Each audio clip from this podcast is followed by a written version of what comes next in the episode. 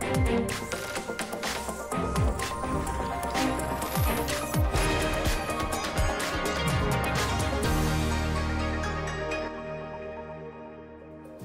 Bonjour à toutes et à tous. Vous regardez l'échiquier mondial sur RT France. Au sommaire aujourd'hui, les relations entre l'Iran et l'Arabie saoudite. Après plus de cinq ans de rupture diplomatique, ces deux rivaux historiques font les premiers pas vers la normalisation.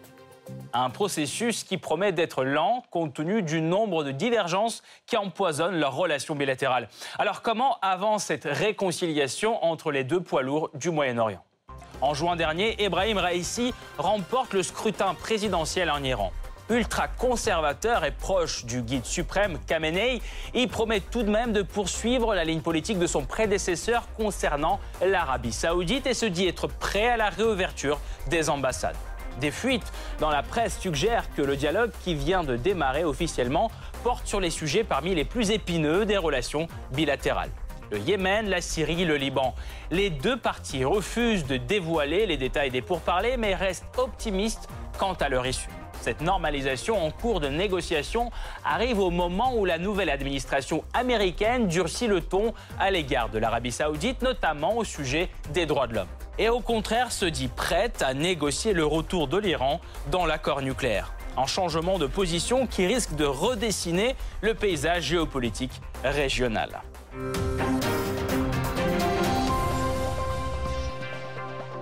Avant de poursuivre, voici ce qu'il faut savoir sur l'état des relations actuelles entre l'Iran et l'Arabie saoudite. C'est le Blitz. Les deux grandes puissances rivales du Moyen-Orient, Téhéran et Riyad, représentent tout d'abord les deux plus grands courants de l'islam. L'Iran est majoritairement chiite alors que l'Arabie saoudite est sunnite. Côté économique, l'Arabie saoudite a un PIB presque quatre fois plus grand que celui de l'Iran. Mais du point de vue militaire, l'armée iranienne est classée plus puissante que celle de Riyad, selon le dernier classement annuel de Global Firepower.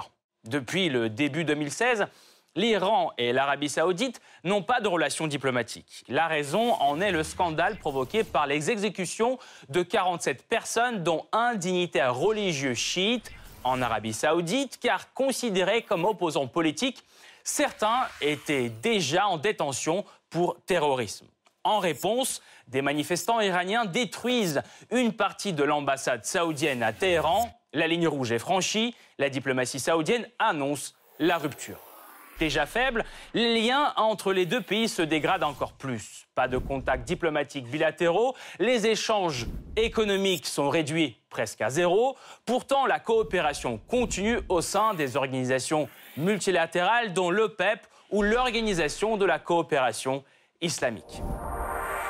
Une nouvelle configuration géopolitique se dessine au Moyen-Orient. Les deux rivaux historiques dans la région, l'Iran et l'Arabie saoudite, démarrent actuellement un dialogue pour la première fois depuis la rupture de leurs relations en 2016. Les détails restent secrets, mais des sources indiquent que les discussions sont centrées autour du Yémen, de la Syrie et du Liban, pays dans lesquels les deux États soutiennent des camps opposés. Pourquoi donc cette tentative de réconciliation?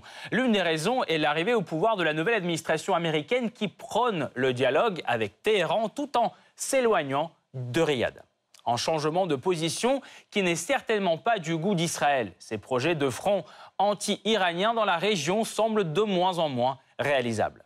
Cette normalisation qui se profile à l'horizon creuse en outre le fossé entre l'Arabie saoudite et les Émirats arabes unis qui se rapprochent d'Israël et durcissent de plus en plus le ton à l'égard de l'Iran.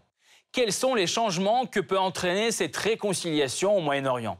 En quoi consistent les principaux désaccords entre l'Iran et l'Arabie saoudite Qui tente d'influencer le dialogue irano-saoudien et pourquoi? Pour répondre à ces questions, nous rejoignons Pierre Conessa, ancien haut fonctionnaire spécialiste des questions stratégiques, auteur de la fabrication de l'ennemi ou le lobby saoudien en France. Monsieur Conessa, bonjour. Bonjour. Tout d'abord, qui selon vous est l'initiateur des pourparlers Par de Trump, l'arrivée de Biden, si vous voulez, qui n'a pas repris toute la thématique anti-iranienne euh, qui était la caractéristique de Trump, a probablement envoyé des émissaires pour expliquer qu'il était temps de calmer un peu le jeu. Il a probablement expliqué au roi Salman que euh, Mohamed, le jeune fils, euh, ferait bien de prendre des vacances.